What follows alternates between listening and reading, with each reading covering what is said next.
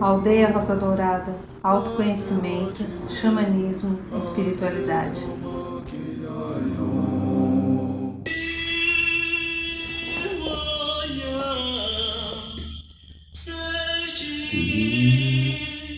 Ena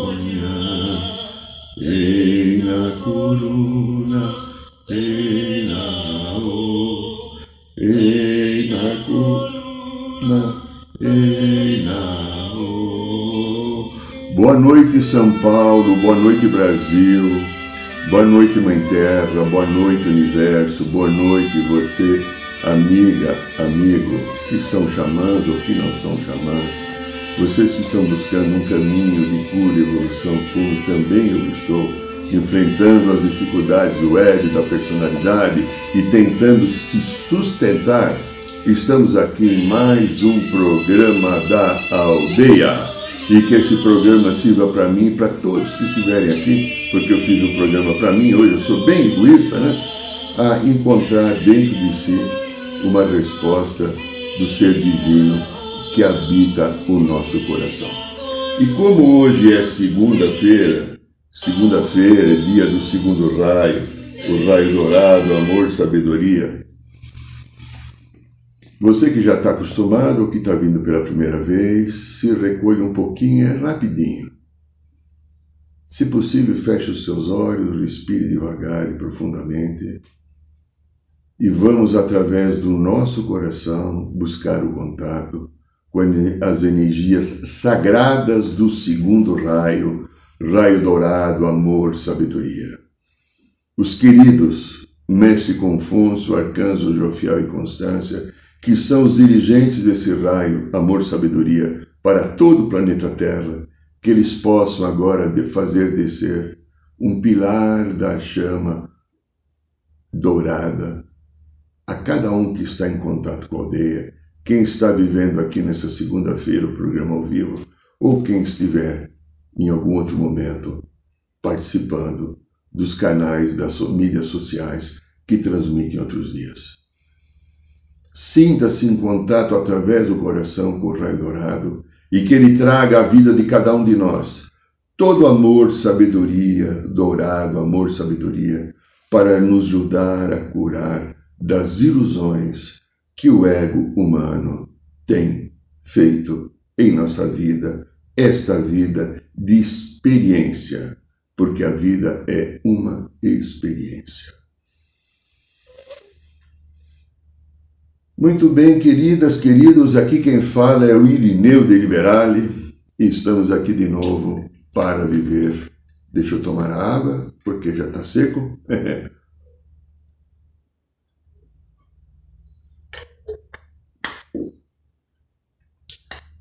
Hoje, o tema que nós escolhemos, que veio agora há pouco, evidentemente, pela graça e misericórdia dos seres da luz, me inspiraram reconstruindo um ego saudável. Ego, lembra? Lembra o que é? A gente fala muito, essa pessoa é egóica, o meu ego está ferido, o meu ego está machucado, o meu ego isso, o meu ego aquilo, né? Tá. O ego é a consciência do eu de cada um, mas do eu aqui da personalidade. Há um eu divino que está aqui no coração e há um eu dessa personalidade que tem todo o conjunto da luz e sombra. Esse eu divino não tem a sombra.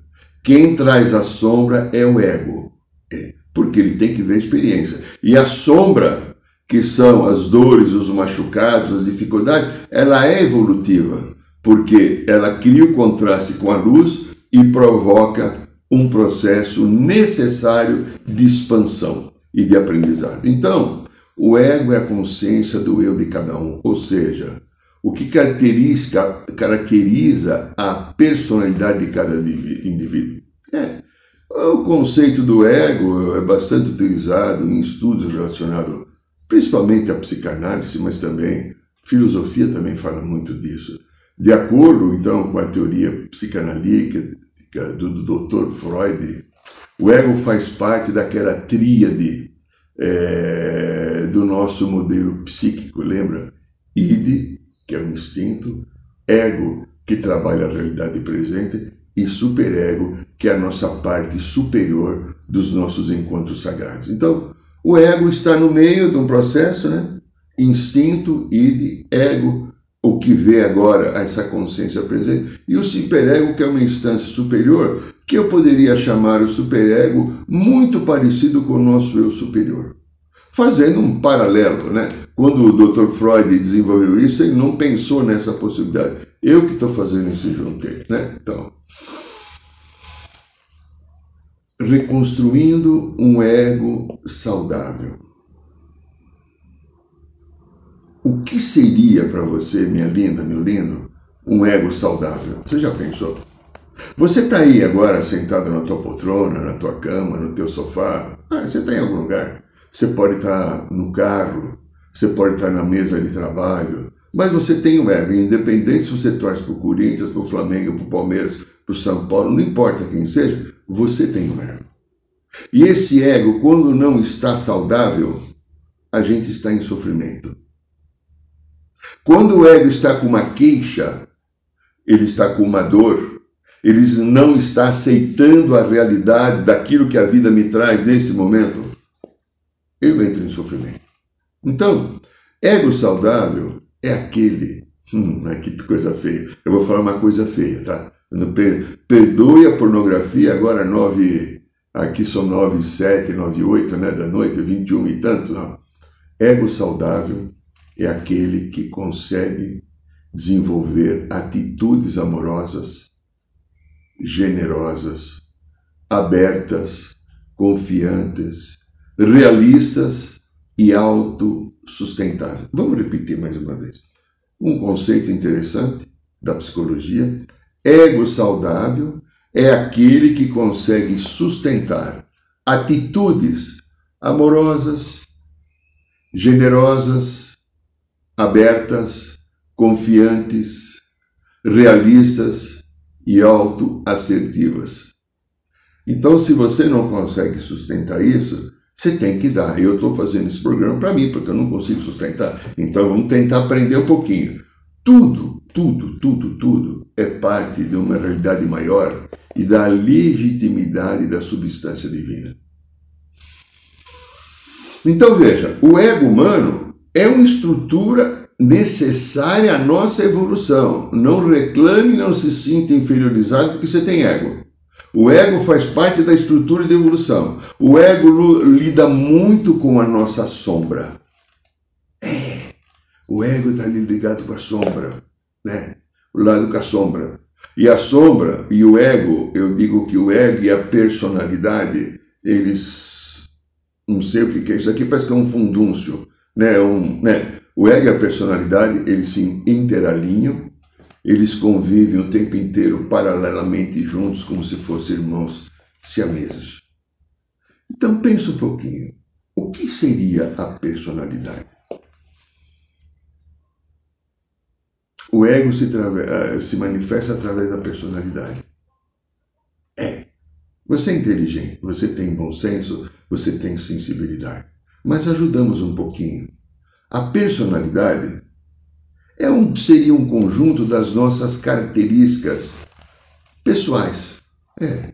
É a força ativa que determina o relacionamento de uma pessoa baseado no seu padrão de individualidade pessoal, social, referente ao pensar, sentir e agir.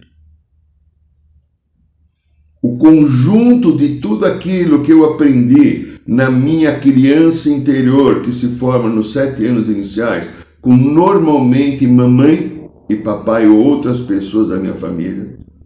O conjunto das histórias que eu trago, das consciências de vidas passadas e memória. Lembra? Um livro que eu fiz, Matrix Emocional, fala como essas memórias e, e, e consciências de vidas passadas influenciam o nosso presente.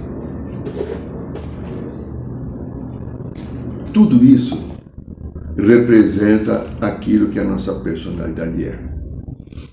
Então, eu penso, eu sinto e eu ajo a partir das informações da personalidade, a qual ela é irmã siamesa do ego, grudada assim, e não há como, não há como, a não ser que você consiga sustentar o teu amor no teu coração e a tua personalidade começa a entrar num campo de luz. É a entrega absoluta ao amor incondicional que talvez só Jesus a gente conseguiu ver e Buda no final do seu processo quando ele teve a iluminação. Mas nós não somos nem Jesus nem Buda, mas nós podemos chegar a Jesus e Buda porque eles chegaram também, né? Ou, claro, a história deles e a caminhada certamente é superior ou houve um aproveitamento superior ao tempo que nós estamos exercitando a nossa caminhada rumo a acender a luz da nossa ascensão. Muito bem, então vem lá. Vamos pensar primeiro, pensar no pensar. Legal, eu gostei, é um pleonasmo maravilhoso. Então existe. Na personalidade, a gente pensa, a gente sente e a gente age. Pensar, sentir, agir. Eu uso muito isso aqui no consultório dos pacientes, principalmente aquelas pessoas que são hiperativas, que têm aquela personalidade de ego bastante dominante, que quer tudo no agora e são chamadas pessoas precipitadas que depois que falam, ah, eu não devia ter feito. Por que não devia ter feito? Pensar, sentir e agir. Veja, eu penso. Vem algo aqui. Vem um pensamento, uma ideia qualquer. Eu vou ligar para o Joaquim. Meu pensamento. Aí então eu tenho uma história com o Joaquim, porque o Joaquim me deve um dinheiro. Então eu penso no Joaquim, eu corro, pego o telefone, ligo para o Joaquim e falo: Você não vai me pagar por quê? Eu só quero lavar. Eu pensei e agi. Eu não senti. O equilíbrio do processo da nossa vida está em pensar, sentir aqui com o coração e agir com a mão. Então, pegue o exemplo do Joaquim. Eu pensei, puxa, o Joaquim me deve aquele dinheiro, ele já ficou três vezes de pagar e não paga. Pensei. Aí eu passo o sentir. Então eu vou ligar para o Joaquim e vou tentá-lo envolver amorosamente, contando a minha necessidade, que eu preciso desse dinheiro, como é que ele pode fazer para acertar isso comigo, sem dar uma bronca nele. Aí eu passo para ação. Vamos pegar a Maria, qualquer Maria, que não seja do socorro, né? Tem uma questão com a Maria. Alguma coisa aconteceu a Maria, uma colega de trabalho, e nós tivemos um desentendimento.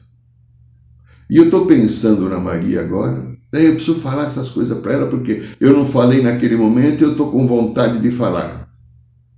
Aí eu pego o telefone e ligo para Maria. Eu, eu, eu, não, eu não, eu não pegaria um WhatsApp, porque, graças a Deus, ainda essa doença não chegou no Irineu. Se um dia chegar, vocês perceberem, eu peço a qualquer um o direito da internação. mas vocês não vão entender, mas eu entendo, tá bom.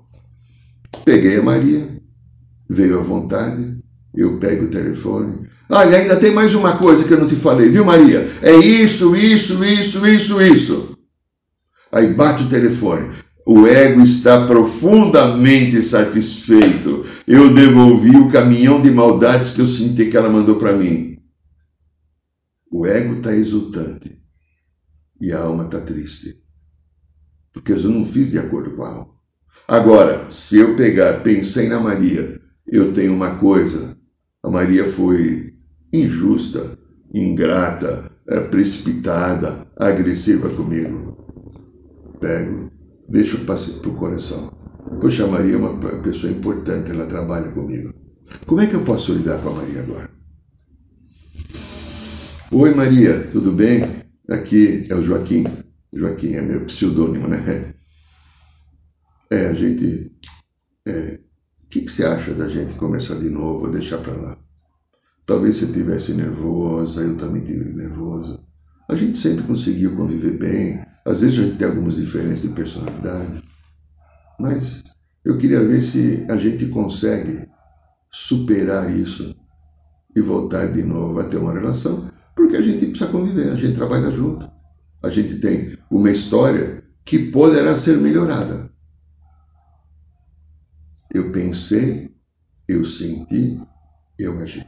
E, às vezes, o ego, quando está muito exacerbado, que ele está se sentindo acuado, que o ego está se sentindo desprotegido. É, o ego fica desprotegido. Desprotegido. Por que, que o ego fica desprotegido? Porque o ego ele quer predominância, ele quer poder, né? O ego, o ego, o meu quer ter razão sempre. Eu não sei o seu, talvez o teu não, talvez seja só o meu, né? O ego quer ter razão. Ele quer ser reconhecido, ele quer ser aplaudido, ele quer ser louvado. Ele quer estar certo, né? Tem razão, está certo ali, né? E o que, que ocorre então nas relações? E olha, a relação não precisa ser só com o outro que é você, mas a relação é autorrelação. Como é que eu ajo? Eu fui fazer algo no meu trabalho, em qualquer situação da minha vida, com família, e eu tomei uma atitude enganosa. Entre aspas, eu errei. Ou fiz uma avaliação errada, ou fui precipitado, ou fui meio grosseiro porque eu estava mais nervoso. Aí eu percebo que eu fiz caca. O que, que eu faço? Eu entro no medo, ou entro principalmente na vergonha. E aí vem aquela coisa horrorosa do ego, o ego que não é saudável. Presta atenção, ou oh, tem muita gente aí, presta atenção nisso. O que vão pensar de mim. Infelizmente, eu conheço muitas pessoas, eu não gostaria de conhecer nenhuma, mas eu conheço muitas pessoas que prezam a sua vida, dirigem a sua vida, é, direcionam toda a sua vida para que ninguém possa pensar nada negativo dela. São pessoas profundamente egóicas que vive a sua vida baseada na expectativa que o outro venha ter de você, porque o outro não pode pensar nada inadequado de si. Porque como eu vou, se eu não corresponder à expectativa e eu não tiver uma imagem saudável, feliz e bonita?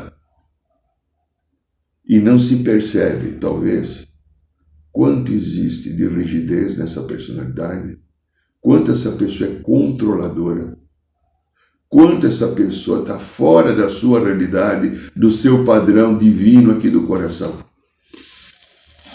Então veja, o nosso ego, dependente da cultura, do valor daqueles sete anos iniciais, de, puxa vida, é, às vezes a gente vê no Brasil aqui, pela televisão principalmente, ou por vídeos, pessoas que têm culturas diferentes, principalmente no Oriente. Vamos pegar aquela, aquelas culturas em que as mulheres são obrigadas a usar um véu na cabeça. É, não podem mostrar o cabelo. Mostrar o cabelo é pecado, é pornográfico e Alá, pelo que aprendi, não sei se exatamente eu estou falando daquilo que eu captei, que pode não ser a verdade, mas é o que eu tenho hoje como minha realidade. Alá proíbe, porque o cabelo provavelmente deve ser uma coisa muito sedutora da mulher para os homens e mostrar o cabelo não é uma coisa saudável de uma mulher honesta. Então você vê as pessoas, as crianças, desde pequenininha, se submetendo a essa a esse condicionamento.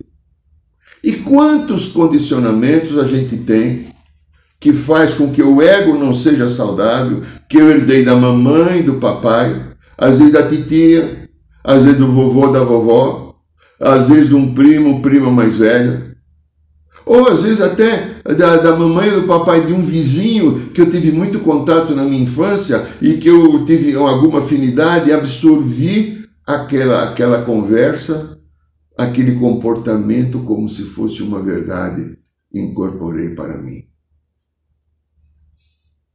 Eu lembro uma vez, eu vivi uma história eu devia ter mais ou menos sete anos. Eu já contei isso num programa de uns três anos atrás, quando ainda a gente não fazia gravação, era só no raio da aldeia. Eu tinha sete e eu andava com uma turma de nove a dez anos, por causa do meu irmão, que era dois anos mais velho, então os meus amigos eram aqueles do meu irmão. Então eu era o café com leite que levava tapa, chute bolachado todo lado, porque era o menor e mais fraco e não podia reagir porque eles eram mais fortes. Dois anos de diferença. Então, aquela turma lá, eu lembro do Zé, eu lembro do Américo, eu lembro do Toninho, né? Numa conversa, que eu estava do lado deles, né? a conversa não era comigo, era entre eles, eu ficava lá, né, tentando é, ser agradável, tentando me permitirem que eu me enturbe. Eu sempre levava tapa, bolachada, né? apanhava muito. E alguém começou a falar que tinha havido uma previsão que o mundo ia acabar. Com aquela toda a minha inteligência dos sete anos, o mundo vai acabar Aquilo me deu um medo. Eu vou perder minha mãe, eu vou perder meu pai, eu vou morrer, meu Deus, como vai ser? O que, que vai ser? Eu não tinha nenhuma informação. Hoje, se eu falar o mundo vai acabar, acaba, né? Hoje eu tenho outras informações de continuidade, de outros planos que às vezes a gente tem nos trabalhos espirituais da aldeia, a gente tem acesso, então, ok. Mas com sete anos eu não tenho nenhuma. E eu lembro que uns três ou quatro dias depois, era um sábado, e o mundo ia acabar no domingo. A previsão que alguém fez em algum lugar da Europa, e isso espalhou os jornais e as rádios. E alguma coisa de televisão, porque naquele tempo, sete anos, tinha muitas poucas residências que tinham televisão. Televisão era uma coisa cara, cara, é, muito cara. É assim, diria que eu, quando era moleque, para ver televisão, tinha o TV vizinho. Aí depois um tio meu comprou televisão, uma TV usada, né? E aí eu fui assistir na casa dele. É, mas não se via televisão todo dia porque era muito cara. A televisão era importada. É, a televisão era importada. Vinha, vinha da Europa ou principalmente dos Estados Unidos. E nesse sábado que eu saí na rua para brincar, a gente brincava tranquilamente na rua. A rua não tinha asfalto, a rua era de terra. Você podia ficar no meio da rua, raramente passava um automóvel, porque dos meus amigos todos, daquela turma, tinham dois, eram mais de 20, duas famílias só tinham automóvel. Todo mundo andava de busão, é, não tinha metrô. Então a gente andava um, um pedaço grande, a perto de um quilômetro para conseguir pegar o ônibus. Aí lá perto onde eu morava, começou a passar o trolleybus, o ônibus elétrico, cair a 250 metros, facilitou muito a vida. O ônibus que ia, que era Ipiranga, para João Mendes, né? Então já melhorou bastante, acho que eu tinha uns 8 para 9 anos. E nesse sábado, eu olhava para o céu, aquelas nuvens pretas, naquele céu horroroso. E começou a dar aquele vento que via dar uma tempestade. Eu entrei em pânico e desespero. Eu entrei em casa chorando e fui lá na cama, deitei, eu fiquei assim. Minha mãe falou: O que está acontecendo? Menino, o que, que você tem, mãe? O mundo vai acabar. Ela começou a dar risada e eu olhei para Vai acabar, né? Vai, o mundo vai acabar, né? Como é que não vai acabar? Vai acabar nada, só vai chover, para com essa coisa. O pânico que me deu, até de eu conversar com a minha mãe, minha mãe dar risada, porque, bom, se minha mãe está dando risada, porque o mundo não vai acabar. Senão ela devia estar como eu. Veja, os valores que a gente absorve da cultura, os valores que a gente vai pegando no meio do caminho, são valores da comunidade, da sociedade, de que cada um traz das suas histórias. Quantos deles estão em mim agora? Quantos desses valores estão em mim? Então veja só, o ego e a personalidade, voltando que somos irmãos siameses, criam histórias o tempo inteiro. Quando essas histórias não são favoráveis e positivas, ela fica aonde? Ela vai tudo juntar no corpo emocional. Lembra? Tem corpo emocional, corpo mental. O que é corpo emocional? Corpo emocional é o corpo nosso, dos sete corpos que a gente tem. Corpo emocional físico, etérico emocional é o terceiro corpo é o terceiro corpo, é o corpo das emoções.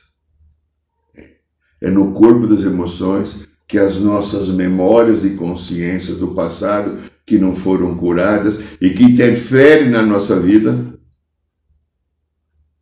tenho atendido, às vezes aqui no consultório, pessoas de tenra idade. É, às vezes criança de 5, 6, 7 anos, que já demonstra arquivos de vidas passadas muito próximos, interferindo no, no comportamento e na personalidade. A hora que se afasta esses arquivos ou você faz um complemento energético, aquela criança volta a ser aquela criança gostosa, amorosa, gentil. E quando esses arquivos estão atuando, crianças, há 10 anos atrás eu não via nunca. Está acontecendo agora. Tenho três casos que eu estou mexendo nesse momento aqui no consultório.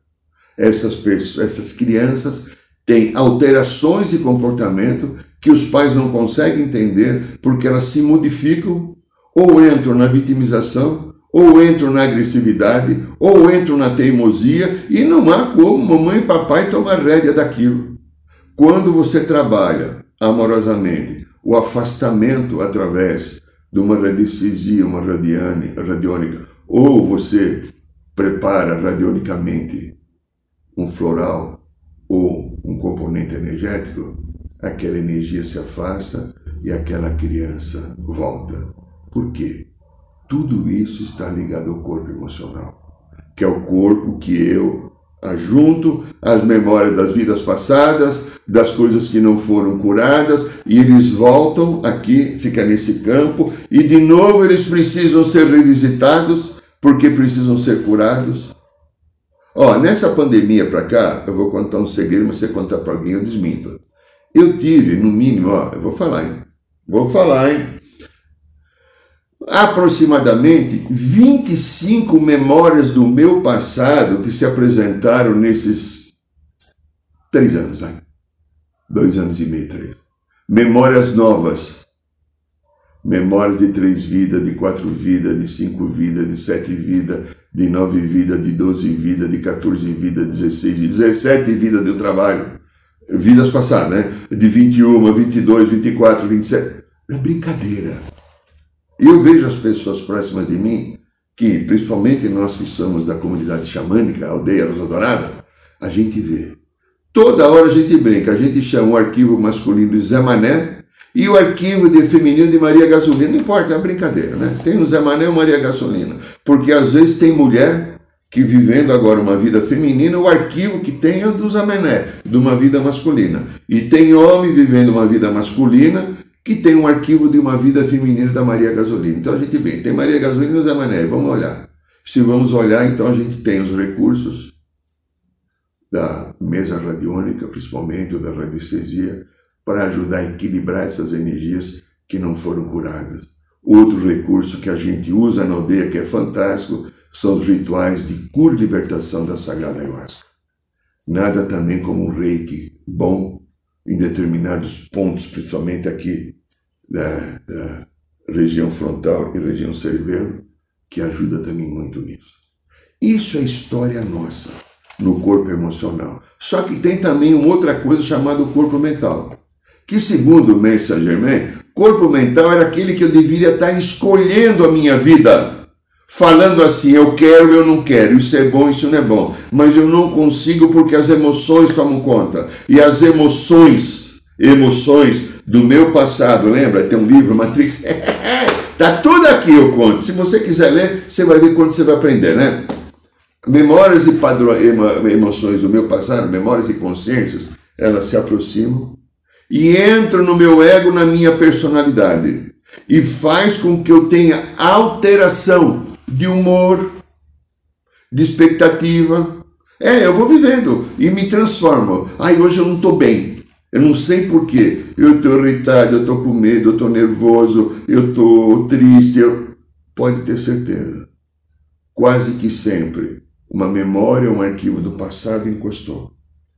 Pessoas que têm problemas de saúde têm acontecido muito determinadas partes do corpo adoecem de repente. Aí essa pessoa vai num doutor médico, faz todos os exames. Essa semana teve um companheiro nosso lá, talvez ele esteja assistindo, ele, ele teve eh, praticamente um infarto, né? E aí ele foi no cardiologista, fez o exame, não tem nada, nem caspa. Ele é tão safado como ele toma banho, não tem caspa. E aí ele falou comigo, a gente orientou, era uma memória do passado, que teve pronto coração. Ele pegou a mesa radiônica, ele está no equilíbrio sem a sensação de infarto de novo. Veja, o universo está querendo que eu reconstrua um ego saudável, mas ainda o corpo mental ele tem aqueles padrões que ficaram cristalizados e o corpo mental ficaram nos pensamentos errados. Sabe aqueles pensamentos errados? Aqueles pensamentos persecutórios que caem na minha cabeça sem que eu queira. Tá, isso está ligado ao corpo mental. O corpo emocional grava memórias e consciências. E o corpo mental fica com pensamentos errados ou padrões cristalizados. Imagina assim, o meu pai é uma pessoa profundamente obsessiva e ele tinha, por exemplo, que todo dia fazer as coisas do mesmo dia, do mesmo jeito. E eu olhei aquilo e aprendi, então sou aquela pessoa cheia de, de, de dogmas, é, que tem que de repente tomar o café da manhã de um jeito, se não fez daquilo está tudo errado, se eu não almoçar, ou eu não colocar o prato ou o garfo de tal maneira, ou eu não posso comer salada antes, ou tenho que comer salada antes, eu herdei um padrão um padrão cristalizado. O padrão cristalizado está no corpo mental. Então, eu tenho em mim, em você, e todos nós temos, alguns padrões que bloqueiam um ego saudável. Lembra que a gente falou no início do programa o que é um ego saudável? O ego saudável é a consciência do eu em cada um, ou seja, o que caracteriza a personalidade de cada indivíduo. O conceito do ego é bastante é, é bastante utilizado em estudos relacionados, é, em estudos da psicologia, da psicanálise e da filosofia. Porém, um ego saudável é aquele que tem atitudes amorosas, generosas, abertas, confiantes, realistas, autoassertivas. Um ego saudável é que entende que você é um ser divino como é que você viveu hoje? Como é que foi? Você reagiu a cada coisa que a vida aconteceu? Com o quê? Com medo?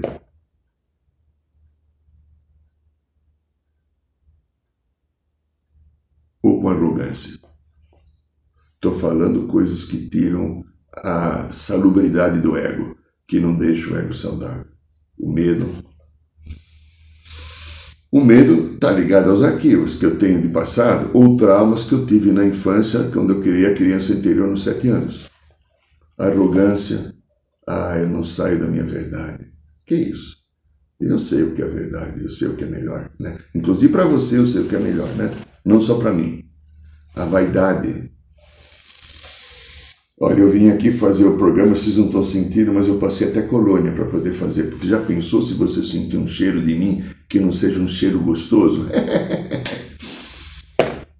A presunção. Eu me acho sempre melhor que os outros. O orgulho. Eu não abro mão daquilo que eu penso.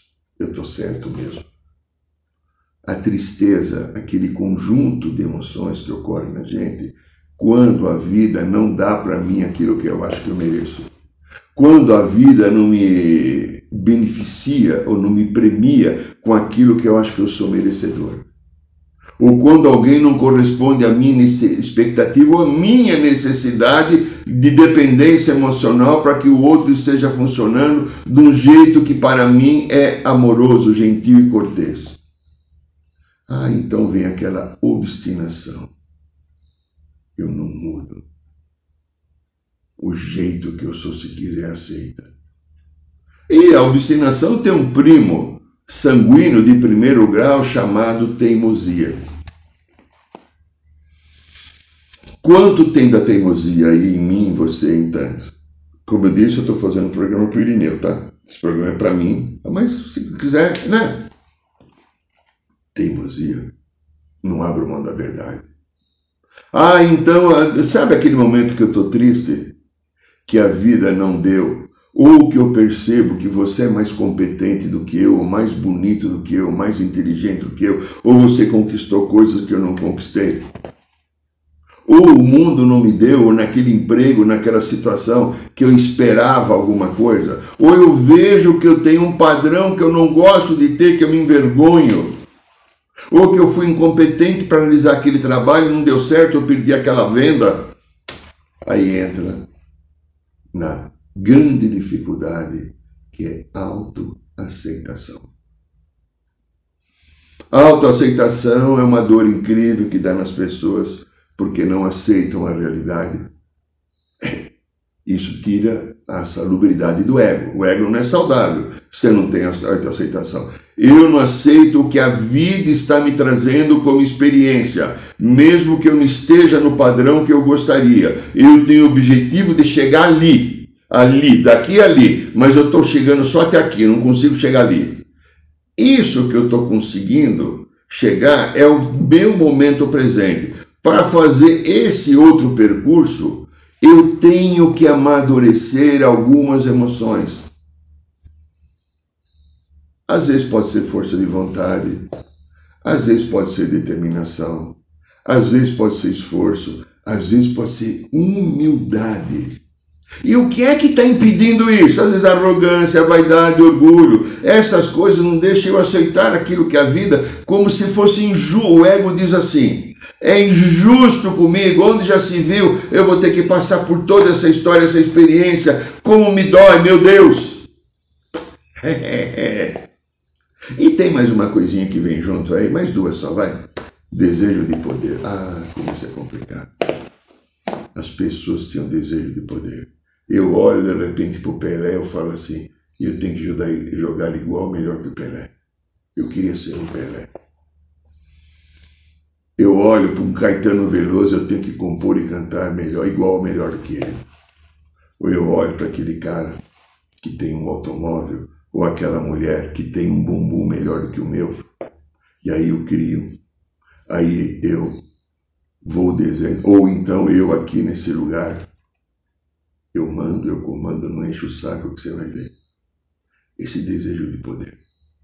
Agora, quando isso não dá certo, quando eu entro no problema, não consigo a autoaceitação e o meu poder não é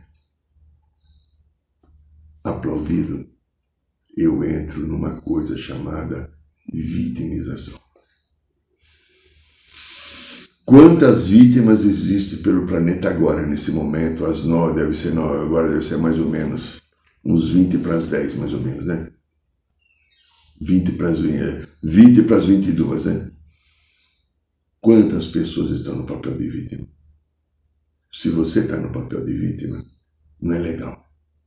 Um ego saudável, ele é amoroso, generoso, ele é aberto, ele é confiante, realista e autoassertivo e busca através do coração o contato e o reconhecimento do ser divino que cada um de nós somos. Esse é o programa da aldeia, esta é a transmissão que a gente faz toda segunda-feira aqui no canal do Instagram, do YouTube e do Spotify. Querido, querido, ó, no nosso livro Matrix Emocional que nós editamos, eu conto aqui acima de 30 exemplos como o corpo emocional tem, através de memórias e consciências, influenciado a nossa vida. É um livro bem didático, fácil, feito numa linguagem que qualquer pessoa que sabe ler e escrever pode entender. Se você quiser aprender um pouco mais como você funciona e por que as tuas emoções ocorrem do jeito que ocorrem, esse livro pode te ajudar bastante. Ou dá presente para alguém. É fácil, ó. Aí, nesse e-mail aí, é, você pode passar um e-mail pedindo o livro, a gente passa o Pix, você deposita R$ 49,90, devolve o teu endereço e CEP e em cinco dias o livro está na tua casa. Ok? Está disponível para você se você quiser. Ó, ah, toda segunda-feira a gente tem esse programa, de quinta a gente tem a Roda de Cura. Será um prazer se você quiser estar conosco. E aconteceu uma coisa interessante. Tivemos na, na última sexta-feira, que na última quinta-feira, uma pessoa que estava inscrita no curso Xamã do Carnaval não vai poder por uma questão familiar. Se você tiver interesse de participar do curso, entra no site da aldeia, temos uma vaga aberta. Você entra no site da aldeia e manda esse e-mail correndo que a gente te coloca no lugar dessa vaga, ok? Agradeço e abençoo. Convido você a estar conosco aqui na próxima quinta-feira Boa noite, São Paulo. Boa noite, Brasil. Boa noite, Mãe Terra. Boa noite, Universo.